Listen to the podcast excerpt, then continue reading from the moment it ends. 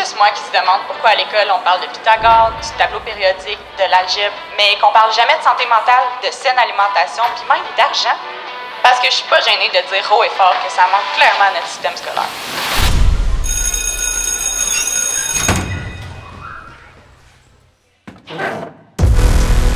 C'est exactement pour cette raison-là que j'ai voulu créer le podcast où je vous partagerai tout ce que j'aurais aimé savoir à l'école. Moi, c'est Émilie, je travaille dans le domaine financier depuis 2017. Comme vous, j'avais de grandes ambitions, j'osais rêver grand, mais trop longtemps dans ma vie, je me suis sentie freinée, je me suis sentie différente. Fait que si vous aussi vous sentez que vous n'êtes pas pantoute dans le moule, ben je vous annonce que c'est bien correct et ça vous empêchera pas de réaliser de grandes choses. Au fil des épisodes, avec mon côté direct et mon humour hmm, parfois douteux, j'espère vous faire comprendre qu'il n'y a pas un seul chemin pour réussir.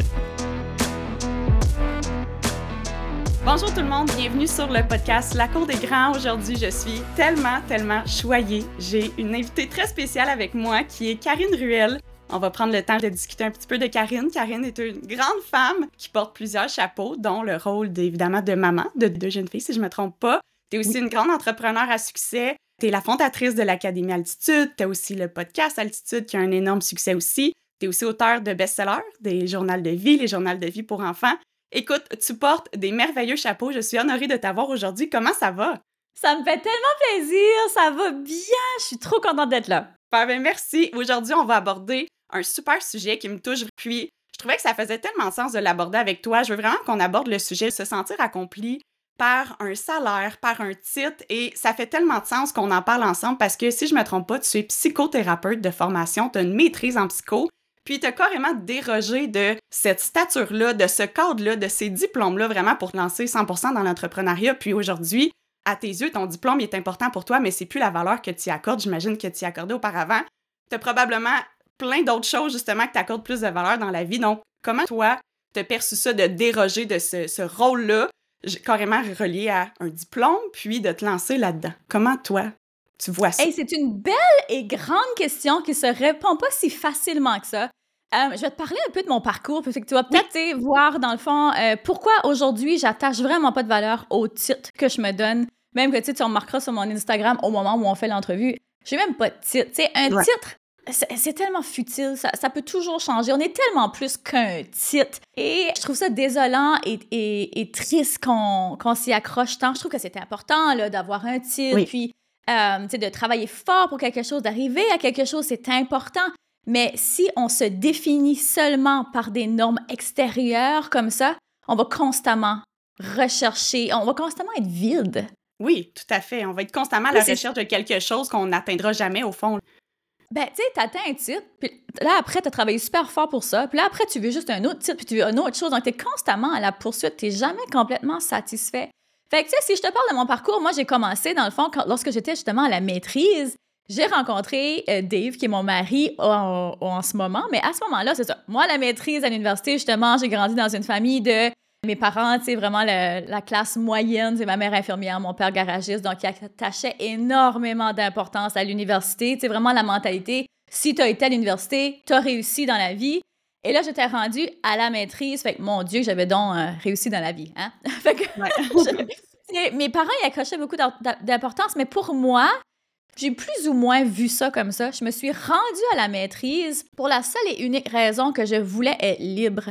Et je savais mm-hmm. que si je voulais faire du bureau privé pour mes clients, je devais avoir la maîtrise absolument.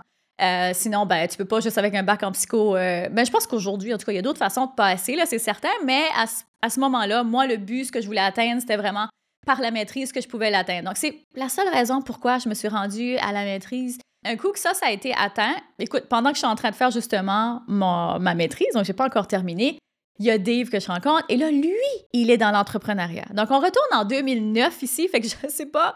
Euh, écoute, déjà là, c'est l'âge préhistorique dinosaure de l'Internet. Tu sais, personne comprenait à ce moment-là. De, 2009, là, tu sais, c'est quand même ben, pas... Euh, on parle pas, de... populaire, là, en 2009. Non! On parle pas de 80 ans passés, mais quand même, 2009... Mm-hmm. Écoute, de faire de l'argent sur Internet, c'était louche. C'était louche à ce moment-là. Vraiment, là. Donc, je le vois qu'il a, lui, fait ses lancements. Écoute, premier lancement qu'il fait, 100 000 Fait qu'imagine, dans un lancement, là. Dans une semaine, à l'intérieur d'une semaine, il fait 100 000. Et là, moi, je suis là, à l'université, je travaille comme, tu sais, j'étudie comme une déchaînée, genre euh, du matin jusqu'au soir. Et là, je sais que je vais avoir un salaire peut-être de 100 000, 120 000, c'est à peu près ça, ça dépend où est-ce que tu étais, dans quelle province tu allais pratiquer, tout ça. Puis là, oui, OK, on s'entend, il y a la question monétaire, ensuite, il y a la question de la mission. C'est sûr que pour la mission, tu aimes ce que tu fais, c'est correct, mais lorsque tu t'exposes à d'autres façons de faire, puis que tu réalises, oh, c'est vraiment, je peux peut-être faire une différence, mais d'une autre façon. Je suis peut-être pas nécessairement obligée de me de me coincer dans un bureau d'une certaine façon. Et attention, le mot est grand ici, c'est une job incroyable. Euh, être psychothérapeute en bureau privé, c'est mm-hmm. wow, c'est le rêve de beaucoup de personnes, absolument. Mais moi, lorsque justement, tu sais, plus loin dans mon parcours, on est revenu s'installer au Nouveau-Brunswick, là, c'était le moment pour moi d'ouvrir mon bureau. Et euh, après, à un moment donné, tu sais, j'ai vraiment réalisé, parce que j'avais touché à l'entrepreneuriat, que j'étais limitée dans mon impact. J'étais limitée dans mon impact. Je peux pas voir plus que 4-5 clients par jour. Et si j'en voyais 5, L'impact individuel est super grand dans le sens quand tu rencontres les gens one-on-one, tu fais une différence dans leur vie. Mais reste que tu peux pas partager cette envergure-là plus que 4-5 clients par jour? Non, exactement.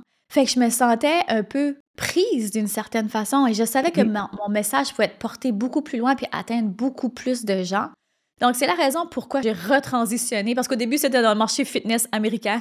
Et là, de fil en aiguille, j'ai retransitionné, mais vraiment avec ma passion au cœur, qui était, euh, tu sais, la psychologie, le, développement personnel, le bien-être. Donc, j'ai commencé avec une compagnie qui s'appelait Une vie exceptionnelle, où est-ce qu'on avait euh, un petit défi pour aider les gens vraiment à reprendre le contrôle sur leur vie. Et c'est de là qu'est né le journal de vie, toute cette business-là. Et de fil en aiguille, eh bien, j'ai attiré beaucoup d'entrepreneurs qui venaient me voir comme, OK, comment tu fais en business, comme, tu ton marketing, ton branding. Donc, de fil en aiguille, j'ai ouvert après ça euh, l'Académie Altitude. Mais, euh, mais oui, en gros, c'est ça mon parcours. T'as tellement un beau parcours, puis c'est beau justement de voir tout ça. Puis j'aimais ça quand tu parlais d'atteindre un certain salaire, parce que oui, tu sais, c'est un super bon salaire, 100 000, 120 000 par année, mais je trouve justement d'avoir la première idée. T'as pas voulu être psychologue pour le salaire ou psychothérapeute, mais reste qu'il y a quand même l'idée derrière de se dire, ça va m'apporter un bon salaire, puis c'est dommage justement de des fois choisir un métier en fonction de ça. Puis on est cadré très rapidement à l'école, j'ai l'impression, parce que veux, veux pas. Moi, je l'ai tellement vécu à l'école quand j'étais plus jeune, je me valorisais un petit peu par mes résultats scolaires. Puis on est cadré comme ça à l'école parce qu'on nous apprend à avoir des bons résultats scolaires. Puis c'est un peu ça l'essence du parcours scolaire, d'avoir des bonnes notes à l'école, mais on est vraiment quantifié par des résultats. Puis moi, j'avais un petit peu de difficulté à l'école. Puis je me suis longtemps définie comme une personne moyenne parce que j'avais des résultats scolaires qui étaient moyens. Puis on n'apprend pas nécessairement à vraiment travailler sur l'être humain à l'école derrière tout ça. Puis aujourd'hui, je comprends que j'ai beaucoup plus de valeur que des résultats scolaires, mais on est tellement cadré là-dedans que ça crée très jeune l'importance de d'avoir un titre puis d'avoir un salaire. Puis ça ne fait pas en sorte justement qu'on peut voir plus grand qu'un titre puis un salaire parce qu'en tant que tel, notre titre, notre salaire ne nous fera pas vivre en pleine santé jusqu'à 100 ans. Il y a tellement autre chose qui est plus important que ça. Tellement, et je trouve ça d'une tristesse profonde. Tu sais, tu écoute, je vais te dire de quoi qui est vraiment très personnel, mais moi, mes enfants à l'école, pas que je m'en fous des tests et des résultats qu'ils ont, mais chez nous, il n'y aura pas de Hey, t'as pas fait A, t'es pas bon, t'es pas bon à l'école ou whatever. Comme, hey, je sais pas, moi, sur quoi ils ont basé ça pour que mon enfant, tu sais, comme, mon enfant va pas être défini par les notes qu'il fait à l'école. Oui, c'est important d'avoir de la discipline. Oui, c'est important de faire ce qu'il y a à faire, de travailler, d'avoir une rigueur au travail, de l'éthique au travail, absolument.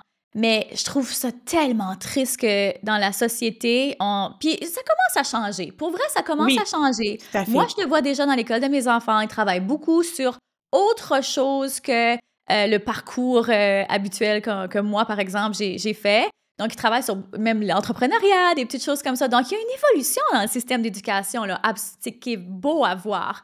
Mais reste que euh, de se définir par des choses qui sont extérieures, comme justement des notes, un titre, un salaire, une voiture, une maison, les vêtements qu'on porte, ça veut rien dire au final.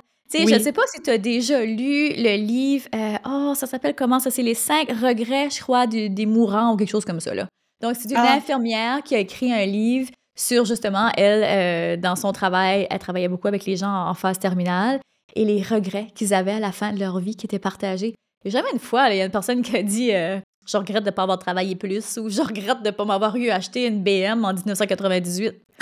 non, les gens sont comme Je regrette de ne pas avoir passé plus de temps avec mes enfants. Je regrette de ne pas avoir été au bout de mes rêves. Je regrette de ne pas avoir parlé quand j'aurais dû parler. Tu sais, c'est des choses comme ça qu'on devrait vraiment attacher de l'importance. Mais c'est pas facile, j'en conviens.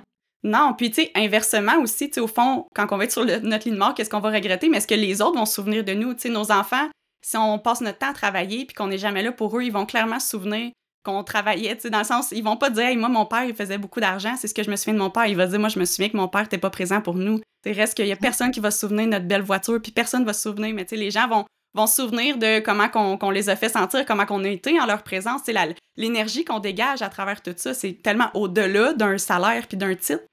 C'est tellement. Puis, tu sais, c'est une belle grande euh, question, sujet qu'on aborde parce que je le cacherai pas, j'adore l'argent. Je pense que l'argent, c'est un échange d'énergie. Que si on veut être capable, par exemple, de faire un impact dans la vie des autres à plus grande échelle, ça prend de l'argent quelque part. Puis, même chose pour le travail. On peut pas. Tu sais, comme par exemple, pour avoir le style de vie que nous, on a ici, ça se ferait pas sans travail. Je pourrais pas être juste avec mes enfants tout le temps. Mais il y a une part de balance dans tout ça. Puis il y a une part de qualité. Puis tu sais, j'ai envie de dire aux gens, puis je pense que ça peut vraiment parler à ton audience, parce que je pense que c'est le type d'audience qui t'écoute que justement, comment est-ce que je fais pour trouver cette harmonie-là? Comment est-ce que je fais pour balancer ça, justement, comme j'ai envie de plus, j'aime ce que je fais, je suis portée par ma mission, mais en même temps, je veux pas que ça ait des répercussions sur ma famille. Une chose que moi j'ai saisie puis que je fais avec mes enfants, c'est les moments que je passe avec eux, c'est vraiment des moments de qualité. Parce que je travaille beaucoup, là, on va se le dire. Là, je travaille du lundi au vendredi. Ben, plus souvent du lundi au jeudi. Mais bon, maintenant, je peux me permettre ça, mais euh, pendant longtemps, je travaillais du lundi au samedi après-midi. Non, je niaise, mais pas long. Il y, a eu un moment donné où j'ai donné un gros coup dans ma business, j'ai beaucoup travaillé, mais je suis toujours là avec mes enfants le matin. Quand mes enfants se lèvent, je suis là jusqu'à temps qu'ils partent à l'école. Quand mes enfants arrivent de l'école, je suis là aussi. On soupe toujours en famille et je suis présente à toutes les routines de dos. Après, à un moment donné, est-ce que tes enfants ont besoin d'être avec toi 24 heures sur 24 pour, pour que tu leur montres que tu les aimes? Puis je pense qu'une maman accomplie, un papa accompli qui fait ce qu'il aime, puis qui leur montre que c'est correct de travailler quand on, aime ça, travailler, puis qu'on fait une différence dans la vie des autres, puis dans sa propre vie à soi, c'est que ça, ça nous nourrit, c'est pour rien que je dis toujours la phrase, euh, tu sais, je t'aide à monter une business qui nourrit ton âme et ton portefeuille parce que c'est tellement important d'aimer ce qu'on fait. Mais ça aide à déculpabiliser aussi. On s'en met, on est tellement dur sur nous, les parents. Tellement. On travaille ou on travaille pas, on est tous durs sur nous, là. Oui, vraiment, vraiment. Puis c'est difficile justement quand on n'est pas nécessairement dans l'entrepreneuriat. Tu sais, moi, j'ai la chance justement de choisir mon horaire, mais je me disais, si on parlait d'entrepreneuriat à l'école, justement, le, le fait que on n'est pas obligé de suivre le même chemin que tout le monde. Ça pourrait peut-être ouvrir des portes parce que je suis certaine qu'il y a des mamans, par exemple, infirmières qui travaillent super fort, des chiffres pas possibles de nuit, de jour, qui n'ont pas la chance de voir ses enfants autant qu'elles voudraient, mais qu'elle aurait tellement la capacité en d'elle de développer une entreprise peut-être incroyable, d'avoir cette flexibilité-là, peut-être de faire le triple de son salaire, mais qu'on est parfois limité parce qu'on n'en parle pas, que c'est un chemin possible de faire tout ça, puis qu'on pense que crime la sécurité, c'est important. On nous met tellement ça dans un cadre à l'école, la sécurité, c'est important, un bon salaire.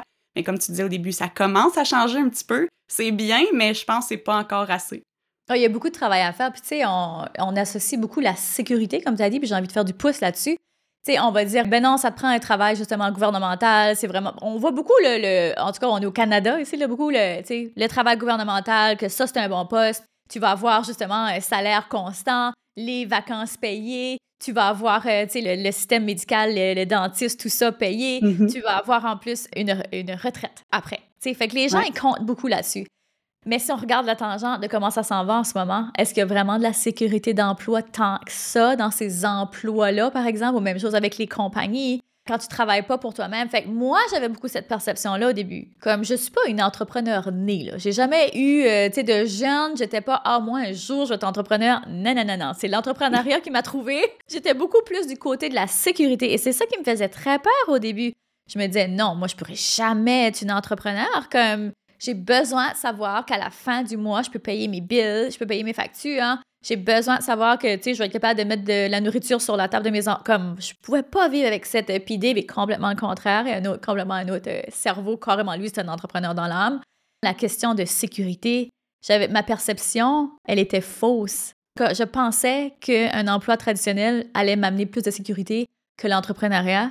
Et là, je réalise aujourd'hui que quand on mise sur soi puis qu'on développe des compétences, personne ne peut nous enlever ça c'est la même. Et là, ça me fait penser à la petite citation un peu cheesy de Un oiseau n'a pas peur de, de la branche, même si elle casse parce qu'il y a des ailes. Right?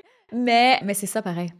Tout à fait. Puis justement, ça m'a apporté à une petite réflexion parce que je sais que tu es une personne qui prend beaucoup soin d'elle. Tu t'entraînes beaucoup. Pour toi, c'est vraiment important d'avoir un mode de vie sain. Puis justement, j'ai l'impression que des fois, l'entrepreneuriat peut permettre ça un petit peu plus de, recadrer un peu les priorités parce qu'évidemment, une maman, par exemple, qui travaille temps plein, le déplacement, les enfants, etc., ça peut être plus difficile. Quelle importance pour toi, justement, ça a de prioriser ton bien-être over le salaire, over, tu sais, peu importe quoi, aujourd'hui, tu réussis très bien ta vie, mais en tant que tel, est-ce que c'est ta santé qui importe au-dessus de ton salaire? Toujours. Toujours. Si, si t'es pas bien dans ton corps, dans ta tête, être vraiment difficile de, de, un, de bâtir une business qui va éventuellement faire de l'argent. Parce que ici, il faut s'enlever de la tête que, ah, quand tu bâtis une business, c'est tellement facile, puis tu es à ton compte, puis tu fais ton horaire. Non, au début, je travaillais pas mal plus que quelqu'un qui fait du 9 à 4. Puis tu sais, quand on dit oui, c'est pas facile, tu sais, mais la personne qui travaille, par exemple, au gouvernement, elle arrive, là, chez eux à 4 heures, c'est fini. Tandis que quand tu es entrepreneur, là, la tête, elle t'arrête jamais.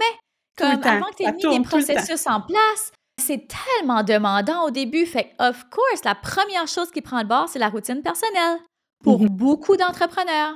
C'est versus justement les gens. Là, je reviens beaucoup avec l'exemple des gens au gouvernement, là, parce que souvent, ils ont des gyms sur leur lieu de travail. Euh, ils ont quand même des, excusez, là, des belles, euh, des, beaux avantages. Puis, tu sais, des fois, on a tendance de voir ça à l'envers, mais honnêtement, moi, ma perception, ma réalité, c'était, il a vraiment fallu que je le mette dans mon horaire. Parce que sinon, j'avais tellement de travail que ça aurait été trop facile de dire j'ai pas le temps. Mais c'est parce que si tu fais, prends pas le temps, puis moi, je le vois pour ma santé mentale, parce qu'on s'entend, tu sais, gérer euh, multiples entreprises, là, tu sais, nous, on a Intentionnel, euh, l'Académie d'altitude, il y a une nouvelle compagnie qui s'en vient aussi, Ovi. Euh, on est dans les dernières phases de cette compagnie-là. Fait que, tu sais, c'est comme il y a beaucoup de choses, là. plus les enfants, plus on veut être présent. Les ben enfants sont dans les sports, tu sais, il y a la routine, la vie familiale et tout, là, qui entre à travers tout ça. Oui, fait qu'il y a beaucoup de gens qui se reconnaissent avec je sais plus comment jongler, mais je pense que si on prend pas de temps pour soi, tout le reste finit par, par euh, avoir des répercussions. Parce que premièrement, sur nous, comme je dis, notre santé mentale, notre, notre vitalité, notre niveau d'énergie, euh, notre patience, notre focus, la clarté. Puis après ça, mais qu'est-ce qui arrive quand on prend pas soin de soi? On n'a mhm. pas d'énergie pour les autres. Donc, plus, tu sais, euh, moins de patience avec les enfants, euh, le partenaire, le ou la partenaire. Fait ça a des répercussions partout. Moi, je dis toujours aux gens, commence avec un petit 7 minutes le matin. J'ai une mhm. application, ça s'appelle 7 Minute Workout. Quand je dis que je n'ai pas le temps, là, ou je suis vraiment dans une phase c'est plus intense, ben, je fais mon petit 7 minutes le matin. C'est vraiment pas beaucoup, là. Mais ça me fait du bien, ça me donne un petit bout, j'ai pris du temps pour moi. C'est comme c'était ça. Oui, tout à fait. Puis même si je pense aussi à l'optique sur le long terme, parce que tu sais, on s'entend mm-hmm. qu'un titre, un salaire ou peu importe, on fera pas ça toute notre vie, mais notre santé, notre corps, notre santé mentale, notre santé physique, il va nous suivre toute notre vie. Fait qu'au fond, le, lequel qu'on a besoin le plus de chérir, c'est clairement notre santé. Mais tellement. Mais tellement. Puis trop de gens prennent leur santé pour acquis. Tu sais, moi, je suis beaucoup dans la pro-activité, tu sais, versus la réactivité. Ça, c'est mm-hmm. partout, là. Que ce soit au niveau business, euh, tu sais, euh, création de contenu, tout. Mais c'est la même chose avec ma santé. J'attends pas d'être malade avant de me dire Oh, il faudrait peut-être que je commence à bien manger, boire de l'eau, euh, bouger. Non, c'est maintenant parce que je sais que je veux. Euh, mon coach, il dit toujours ça il veut vivre, il veut mourir jeune. Mourir vieux jeune. Genre, il dit ça en anglais, là, mais, mais c'est un de mes buts aussi. Tu sais, comme je veux mourir vieille jeune, dans le sens que pleine de vitalité à 85 ans. Tu sais que je veux ouais, ben c'est ça, oui. Mourir à 100 ans, c'est une chose, mais dans quel état tu veux? tu veux te rendre à 100 ans aussi, on s'entend, là? Oui! Tu sais, non, moi, c'est pas ma vision. Puis je trouve aussi, justement, de, de ramener ça, là, je parlais le, le système scolaire au début, de ramener ça jeune, dès jour 1, de l'importance, justement, que oui, un titre, c'est important de se sentir valorisé, mais c'est pas juste le quantitatif qui doit être valorisé dans notre vie. C'est les qualités qu'on a en tant que personne. je trouve qu'on mise pas beaucoup là-dessus à l'école. On parle tellement justement de trouvez-vous un futur métier, aller à l'école le plus longtemps pour avoir le plus gros salaire possible, mais au fond, où qu'on développe l'être humain dans tout ça, on n'en parle pas beaucoup. Exactement. Puis je pense que la clé ici en tant que parent, c'est de ne pas se fier sur l'école. Je pense que l'école, ils font ce qu'ils peuvent avec les moyens qu'ils ont aussi, tu sais, puis que je sais qu'il y a beaucoup de professeurs aussi qui ont, ont un peu pas le choix parce qu'ils sont pris dans le système. C'est ça qu'ils doivent enseigner, puis c'est ça le curriculum et tout ça. Fait que c'est notre responsabilité en tant que parents de réajuster ça, par exemple. Oui, de pousser notre enfant à se dépasser, à faire des bonnes notes à l'école. Je pense que c'est important parce qu'ils doivent apprendre différents sujets. Oui. Euh, on ne sait pas ce qu'ils vont vouloir faire plus tard. On ne sait même pas si le travail qu'ils vont vouloir faire existe au moment présent. Parce que moi, Tout si à mes parents, sais, comme même moi, Ouais. quand je recule, tu sais, j'aurais jamais cru qu'un jour je ferais ce que je fais. Fait que c'est la même chose pour nos enfants. Ils vont peut-être faire des, des, des travails qu'on sait même pas qui existent en ce moment.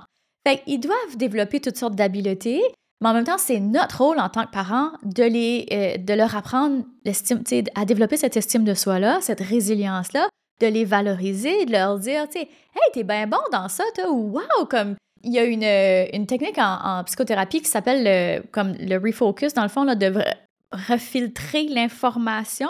Donc, par exemple, lorsque quelque chose arrive avec ton enfant, de mettre vraiment le focus, tu comme par exemple une situation négative. Euh, ça pourrait être, bon, moi j'ai l'exemple de, mon enfant qui est patine, elle fait du patinage artistique. Puis la dernière fois, elle avait tombé. Puis là, tu sais, là, elle a un solo bientôt. Puis là, sa grande peur, c'est comme, mais là, qu'est-ce qui arrive si je tombe, puis tout le monde me voit? OK, ben si ça, ça arrive, tu donne-toi les moyens, tu te relèves, c'est pas grave, les gens, ils vont pas focuser là-dessus. Et là, de mettre, l'emphase sur comme, Wow, t'es super bonne à faire autre chose, ou comme, tu sais, ta toupie, wow, elle est bonne, ou comme, hey, tes mouvements sont gracieux, whatever. Tu sais, de, de, de mettre l'emphase sur autre chose aussi, de, de refiltrer un peu la, la situation. Puis là, l'enfant fait comme, ah oui, ok, j'avais pas vu ça. Puis tout, tout part de l'identité. Fait que Tellement. nos paroles deviennent leurs paroles. Hein. Ça, faut pas l'oublier non plus. Fait qu'on a quand même une belle grande part de responsabilité pour peut faire une belle différence dans la vie de nos enfants à Oui, ce niveau-là. tout à fait. Parce que quand on est jeune, on passe tellement de temps à l'école, puis c'est facile justement de, de se, se définir par ça, ouais, de Mhm. ce que les, les profs vont dire de nous, de les mots qu'ils vont dire, parce qu'on choisit pas là, les, les profs de nos enfants. Il y, a, il y a des profs qui sont excellents, puis moi, je me souviens, là, me faire dire une fois par une professeure, tu feras jamais rien de bon ta vie, mais Ah. j'étais jeune, j'étais jeune, là, puis je m'en souviens encore, tu sais, ça marque des choses comme ça, puis malheureusement, c'est souvent les paroles les plus négatives qui marquent le plus. Puis c'est difficile, moi, ça m'a pris vraiment des années à comprendre que l'école, c'était pas toute ma vie. C'est une Mhm. grande part de ma vie, mais c'est pas toute ma vie. Puis je m'en suis vraiment rendu compte quand j'ai commencé sur le marché du travail, parce que moi, l'école, c'était pas ma place. Mais quand j'ai commencé à travailler, puis que les gens trouvaient que j'étais bonne, tu sais, suis une petite caissière dans une épicerie, les gens me disaient toujours, ah, t'as une belle personnalité, t'as un beau sourire, ils voulaient passer à ma caisse. Puis là, je me disais, Colin, j'ai une valeur en tant que personne au fond, mais je m'étais tellement catégorisée par ce que j'étais à l'école, une petite fille gênée, une petite fille qui prenait pas sa place, une petite fille qui avait pas des bonnes notes à l'école, que ça a tellement resté longtemps, puis ça a été difficile de faire ce cheminement-là mental. Puis aujourd'hui, je suis vraiment fière de l'avoir fait, mais je suis certaine que c'est pas tout le monde. Tu sais, Il y a certainement des gens qui sont restés avec ces, ces mini-traumatismes-là, si je peux appeler ça comme ça, puis ça les reste toute leur vie de se dire, je, je me suis définie comme ça, donc je suis comme ça. Moi, j'ai vraiment eu le chiffre mental de le dire, OK, je me suis définie comme ça auparavant, mais aujourd'hui, qu'est-ce que je suis? Qu'est-ce que je suis réellement? C'est des grosses questions, mais j'ai eu des parents qui m'ont super bien accompagnée, mais c'est pas tout le monde qui a la chance justement de comprendre que l'école, c'est pas un tout, puis l'estime, la confiance est tellement importante, au-delà des résultats scolaires, je pense. Ah, mais 100 puis c'est tellement beau ce que tu dis. Puis j'ai envie d'ajouter que on a toujours un choix. Sais, à un moment donné, on pense qu'on n'a pas le choix, justement, comme, tu sais, on est bien. D'une certaine façon, on n'a pas vraiment le choix d'aller à l'école jusqu'en 12e année, d'une certaine façon. Euh, mais déjà, de, déjà, si nous, on peut faire une différence par notre expérience de dire à nos enfants que justement, il y a tellement plus. Une chose que moi, je fais avec mes enfants aussi, c'est que on a vraiment trouvé comme une communauté. On s'efforce de créer des liens avec des enfants qui sont dans d'autres écoles pour leur montrer que comme ton école, cette bulle-là, c'est pas toute ta vie. Il y a d'autres choses qui se passent, il y a des amis ailleurs. Fait que ça, c'est d'autres choses aussi, mais c'est un autre sujet. Mais je trouve ça intéressant, ça a monté, fait que je le partage. Mais, tu sais, de, de se dire, peu importe qui vous êtes aujourd'hui, là, comme ceux et celles qui nous écoutent, oui, il y a des choses qui nous ont arrivées dans la vie, des parcours, des gens qui nous ont dit des choses qui n'étaient pas, qui étaient pas nécessairement gentilles, comme ta professeure. Mais reste que j'ai toujours le choix d'y croire ou pas. Puis qui Mhm. est-ce que je décide d'être à partir de maintenant? Parce qu'on peut toujours changer ça. hein. Il y a la réalité de qui on est. Peut-être qu'en ce moment, tu es une personne euh, plus introvertie, pas très portée à aller vers les gens. En ce moment, là, tout de suite, à cette date précise-ci, tu es cette personne-là. Mais à partir de maintenant, qui choisis-tu d'être? Parce qu'on a tout, on peut tout faire ce shift-là. C'est pas seulement à certains élus, c'est tout le monde. Puis les paroles qu'on se dit, c'est Mm. dans le sens, tout ce qu'on entend, les paroles, que ce soit de nous, notre interne à nous ou des autres, ils ont tellement beaucoup de puissance, puis c'est à nous de filtrer l'information qu'on reçoit, parce que si on se fait définir comme étant une personne gênée, introvertie, puis qu'on se confirme nous-mêmes à l'intérieur de nous que c'est ce qu'on est, ben on va le rester, mais on n'est pas obligé de se faire définir. Tu sais, moi, je me suis pas déf- laissé définir par la professeure qui m'a dit je ferai jamais rien de bon dans ma vie. J'y ai cru à un certain moment, mais à un moment donné, je me suis détachée de ça, puis mon discours interne a été plus fort que ce que les gens m'ont dit autour de moi, puis j'y ai vraiment cru que non, j'étais pas, j'étais plus que ça au fond. Mais c'est difficile, ce, travail-là, de se parler. Puis honnêtement, j'y crois tellement, là, le fait de... les paroles qu'on dit, de croire qu'on peut réussir, même avec, avec l'argent, j'en parle beaucoup avec mes clients. Croire qu'on peut faire de l'argent, je pense que c'est la première étape, parce que si tu y crois pas toi-même, comme, oui, là, c'est pas une affaire de, peace and love, puis si tu pries pour l'argent, il va venir à toi. Vraiment pas. Il y a des actions à mettre en place, mais faut que tu commences par y croire avant toute chose et dans toutes les sphères de ta vie. Absolument, absolument, parce que, euh, encore une fois, si tu crois que t'es pas bonne, si tu réussiras pas, ben tu réussiras pas. C'est que, que ma mère me disait tout le temps ça. elle me disait euh, Arrête, tu vas te l'amener, arrête, tu vas te l'amener. Tu sais, quand je disais des choses qui étaient négatives, puis euh, comme genre, j'ai failli monter à l'université quand j'étais anxieuse, tu sais, elle était comme Arrête, tu vas te l'amener. Puis c'est vrai, notre langage mm-hmm. interne a un incident sur nos actions, sur notre personnalité, puis, éventuellement sur nos actions. Fait de la façon dont on se parle, une chose que j'ai appris à faire aussi avec les années, c'est de me poser la question quand, par exemple, j'avais tendance à avoir une pensée négative envers moi-même, ma personnalité ou quelque chose. Je comme, c'est la voix à qui ça? Est-ce que c'est la voix, par exemple, du professeur qui m'a descendu en troisième année? Ou est-ce que c'est la voix de mon voisin ou de mon ex-psychopathe? Ou comme, c'est-tu moi qui pense vraiment ça de moi ou de telle chose? Et là, de recadrer d'être comme, non, je crois pas vraiment ça, moi, finalement. Fait c'est juste des petites choses, mais tu sais, il n'y a pas de grands changements qui se passent sans petits changements. Fait que focuser juste sur les petits changements. Qu'est-ce que tu peux faire aujourd'hui? Comment est-ce que tu peux recadrer certaines petites pensées? c'est tellement, tellement minime, les changements, ils partent de tellement pas grand-chose. C'est une mm-hmm. petite action va emmener à une autre, puis à une autre, parce que des fois, on a tendance à se dire je, suis comme ça et je vais le rester », mais non, c'est des petites mm-hmm. paroles au quotidien, puis de se le répéter.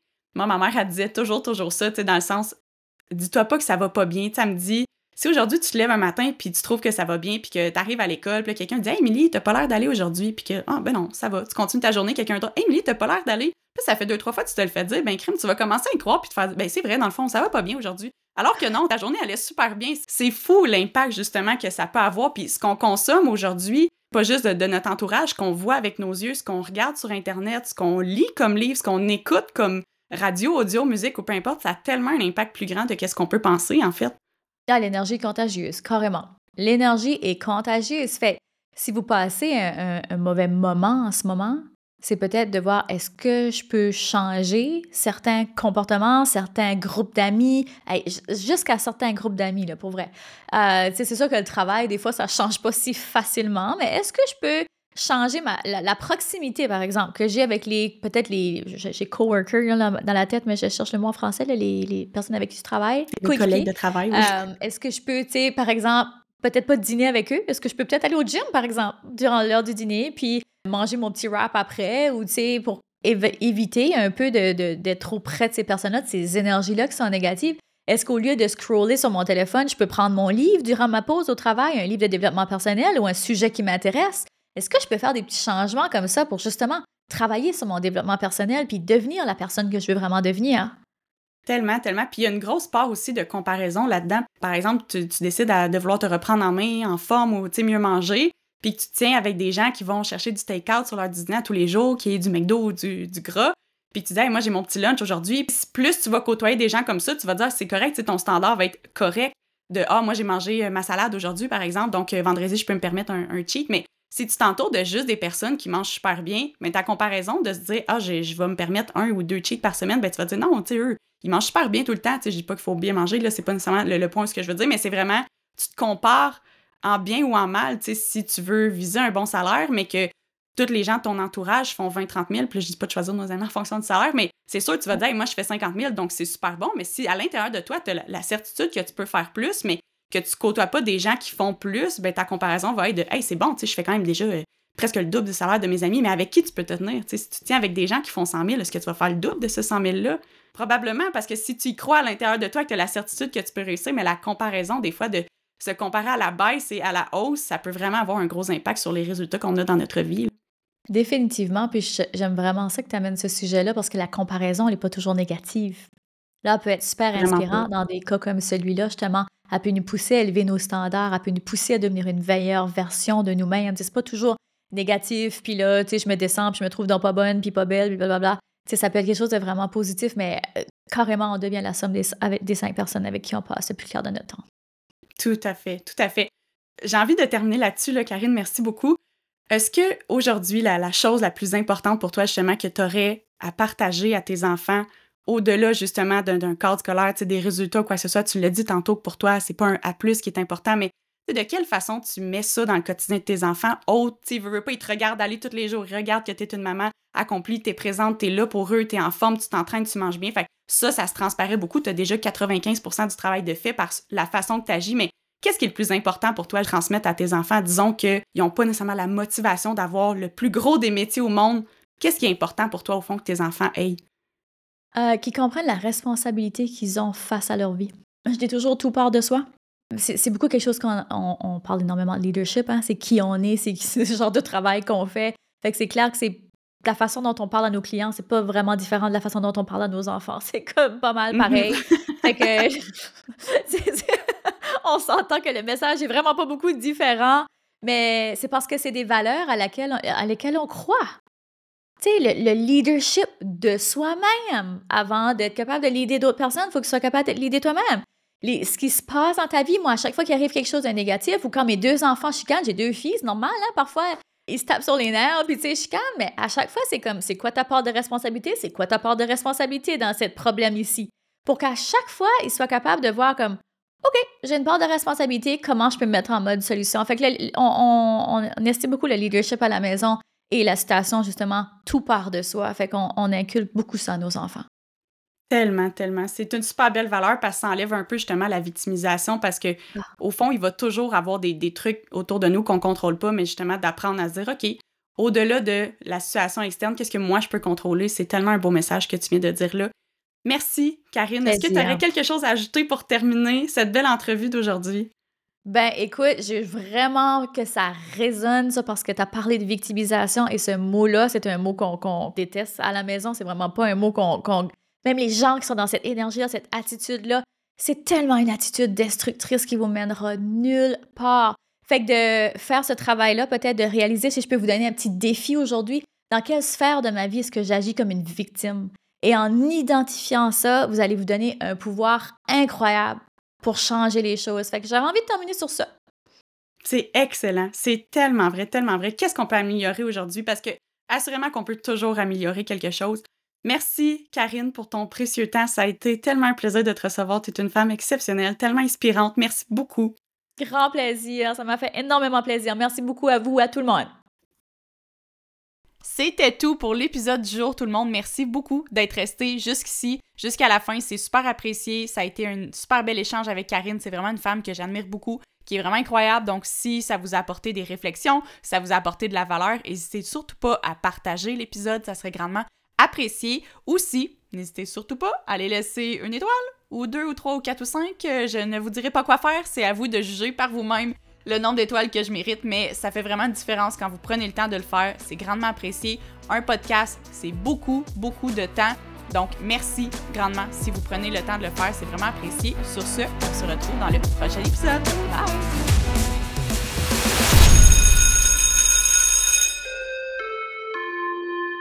merci d'avoir pris votre précieux temps pour m'écouter. C'est déjà la fin de l'épisode.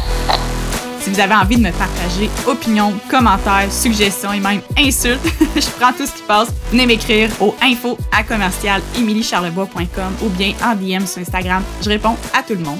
Si ce que je partage, ça vous allume, ça vous inspire, s'il vous plaît, allez laisser une note sur Spotify ou Balado. Ça me permet vraiment de savoir que ce que je fais, ben, vous aimez ça. Sur ce, laissez jamais personne vous dire que vos rêves sont trop grands. À plus!